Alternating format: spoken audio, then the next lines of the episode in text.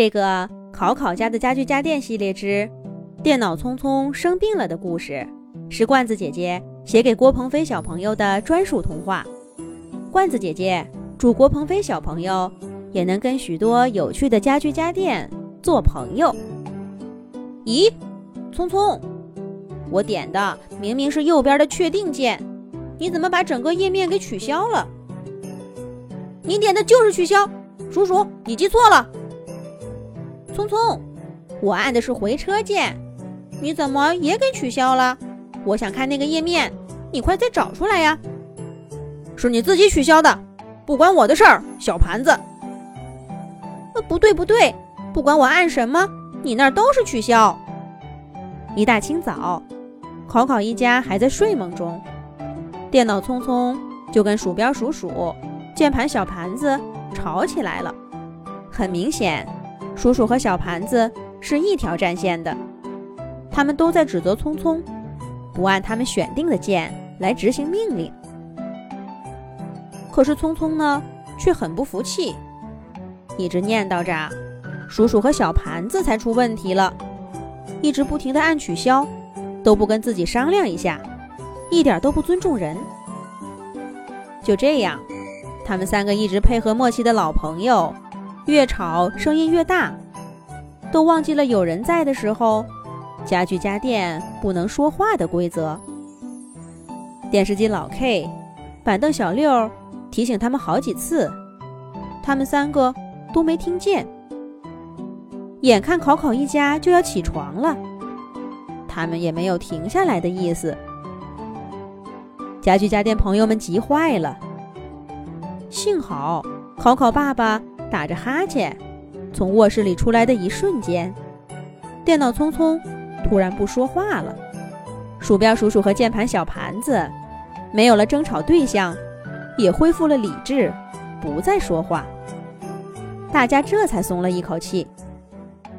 好不容易等考考一家上班的上班，上学的上学，都离开家门儿，电视机老 K 第一个开口了。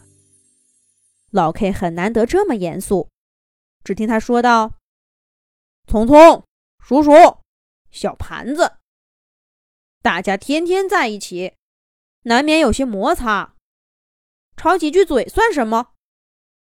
可是有人在的时候不说话，这可不该忘啊！万一让考考一家知道了这个秘密，他们得多害怕！”咱们的处境也堪忧啊！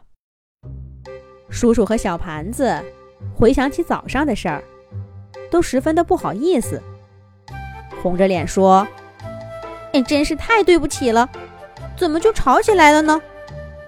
幸亏没被考考一家发现。”聪聪，聪聪，叔叔和小盘子想跟聪聪说声抱歉，可是聪聪却一言不发。难道说他还在为早上的事生气？明明他也有不对的地方嘛！而且就属他嗓门最大，态度最差。要不是因为他，叔叔和小盘子也不至于搂不住火。想到这儿，刚刚熄火的叔叔和小盘子又生气了。喵！聪聪，聪聪，你怎么了？糟了！聪聪晕倒了，小猫咪咪跳到聪聪面前，挥了几下爪子，发现聪聪闭着眼睛，一点反应都没有。这下子大家都紧张起来，叔叔和小盘子更着急。小盘子嘁里咔嚓敲打了一堆键盘，叔叔噼里啪啦点了半天自己的按键。可聪聪的屏幕上还是一片漆黑。聪聪，你你这是怎么了？该不会是气晕了吧？我也真是的，是确定还是取消，有什么关系呢？我跟你吵个什么劲儿呀？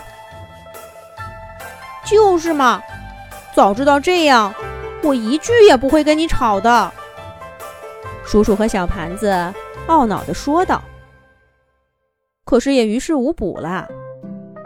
聪聪闭着眼睛，一言不发。突然，电脑屏幕一亮，上面出现一只手舞足蹈的猴子。聪聪，你醒啦！可大家高兴了没多久，只听那只猴子发出尖细的笑声：“哈哈哈哈哈！哈哈哈哈哈！聪聪被我控制了！哈哈哈哈哈！哈哈哈哈哈！”猴子笑了几声，又消失不见了。屏幕上重新恢复一片漆黑。接下来，它的屏幕上交替出现不同的动物。可是，聪聪熟悉的声音却再没有响起过。最后，小猫咪咪干脆跳过去，拔掉聪聪的电源。聪聪，这是怎么了呀？叔叔和小盘子都快哭了。我知道了，聪聪这是中毒了，一定是昨晚那个移动硬盘，考考爸爸带回来的。